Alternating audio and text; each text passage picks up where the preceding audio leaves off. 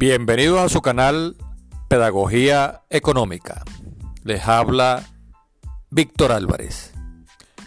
La crisis actual de Venezuela es una crisis del modelo rentista y puede considerarse una crisis histórica por las siguientes razones. En primer lugar, se trata de un momento crucial que divide la historia de Venezuela en un antes y un después. Antes, el país dependía del ingreso petrolero que aportaba más del 95% de los ingresos en divisas del país y cerca del 50% de los ingresos fiscales. Pero el desplome de los precios del petróleo y de la producción petrolera determinan que el país no podrá seguir dependiendo ni viviendo de la renta petrolera. En segundo lugar, se pasa de una situación de anormalidad a otra de anormalidad muy distinta a la que estábamos acostumbrados. Lo normal era que gracias al abundante ingreso fiscal petrolero, el gobierno lo subsidiara todo. Electricidad, agua, gas, telecomunicaciones, infraestructura, construcción de viviendas, etc. Pero con la debacle del ingreso petrolero, el gobierno de turno ya no tiene recursos para subsidiar todos esos servicios. Sin renta petrolera, la política de subsidios no tiene sustento.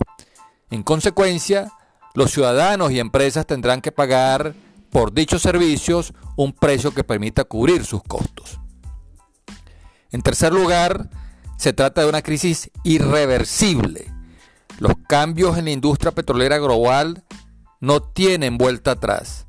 Avanzan los acuerdos climáticos entre los principales consumidores de petróleo para reducir la emisión de gases de efecto invernadero que dañan la capa de ozono y provocan el calentamiento global.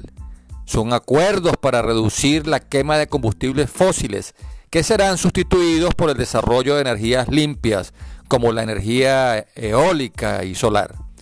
Durante los próximos años veremos la sustitución de los vehículos movidos por gasolina por el carro eléctrico y esto hundirá aún más la demanda de petróleo. Una cuarta característica de esta crisis histórica del modelo rentista es que es perfectamente ubicable en el tiempo. Y la ubicamos entre los años 2014 y 2021 a partir de la caída de los precios del petróleo y del colapso de la industria petrolera eh, del país. Venezuela pierde así buena parte de la renta de la cual dependió durante más de un siglo. Prácticamente desde que apareció el petróleo en la vida nacional. Por último, una quinta característica es que, si bien se trata de una crisis que inicialmente comienza en la parte económica, el colapso de la producción petrolera tendrá graves repercusiones sociales y políticas. Todo el modelo del país que se sustentó en el reparto y consumo de la renta petrolera se tambalea y ya no hay cómo sostenerlo. Las élites políticas que sustentaron su dominación en el uso de la renta petrolera para premiar a sus incondicionales, comprar a los indecisos y castigar a los opositores ya no pueden sostenerse. El capitalismo rentista y el neorrentismo socialista, como dos caras del mismo modelo extractivista, está agotado.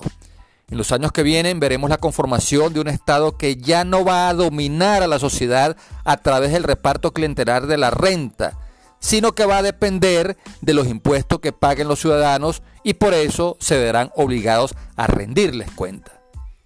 La era de piedra no terminó porque se acabaron las piedras, ni la era del petróleo se terminará porque se acabe el petróleo. Será mucho el petróleo que quede depositado en el subsuelo Estamos en presencia de una crisis histórica irreversible que sentencia el fin del modelo rentista. Venezuela está cambiando y cambiará para siempre. Hasta aquí nuestro análisis. Habló para ustedes Víctor Álvarez.